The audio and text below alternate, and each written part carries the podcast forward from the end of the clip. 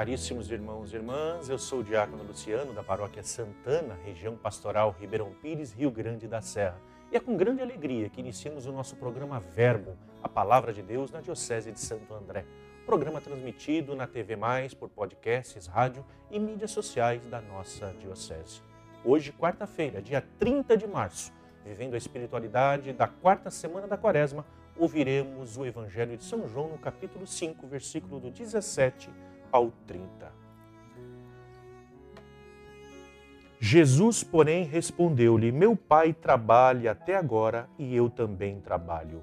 Por isso, os judeus mais ainda procuravam matá-lo, porque não somente violava o sábado, mas também dizia que Deus era seu pai, fazendo-se igual a Deus. Jesus então respondeu-lhe: Em verdade, em verdade vos digo, o filho não pode fazer nada por si, ele faz apenas o que vê o pai fazer. O que o pai faz, o filho faz de modo semelhante.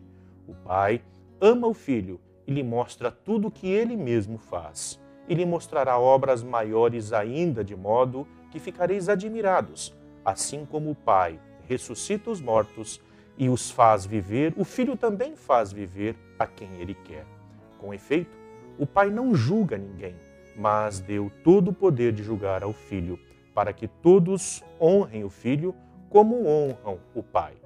Quem não honra o Filho também não honra o Pai que o enviou.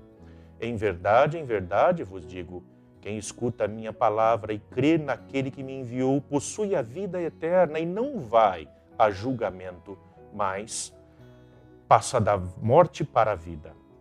Em verdade, em verdade vos digo: vem a hora e é agora em que os mortos ouvirão a voz do Filho de Deus, e os que ouvirem viverão. De fato, assim como o Pai possui a vida em si mesmo, do mesmo modo, deu ao Filho possuir a vida em si mesmo.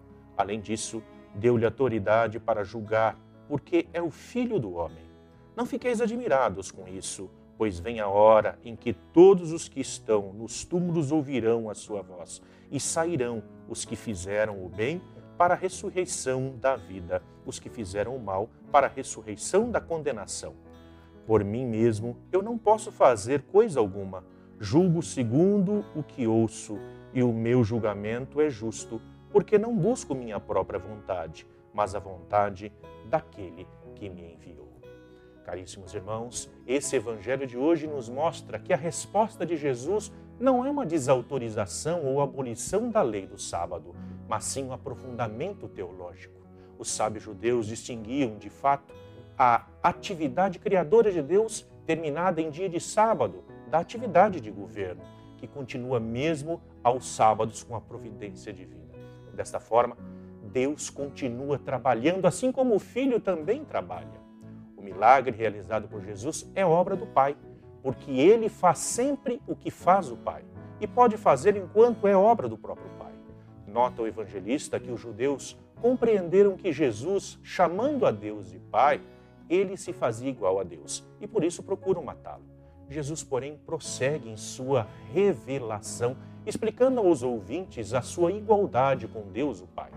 Todo o seu poder dele procede e sua palavra, uma vez ouvida, aceita e guardada, é o que dá a vida que também nós possamos permitir que a palavra entre em nossos corações e nos ressuscite de dentro para fora, fazendo que nós sejamos um só em Cristo Jesus. Que assim seja. Amém. Abençoe-vos o Deus Todo-Poderoso, aquele que é Pai, Filho e Espírito Santo. Amém.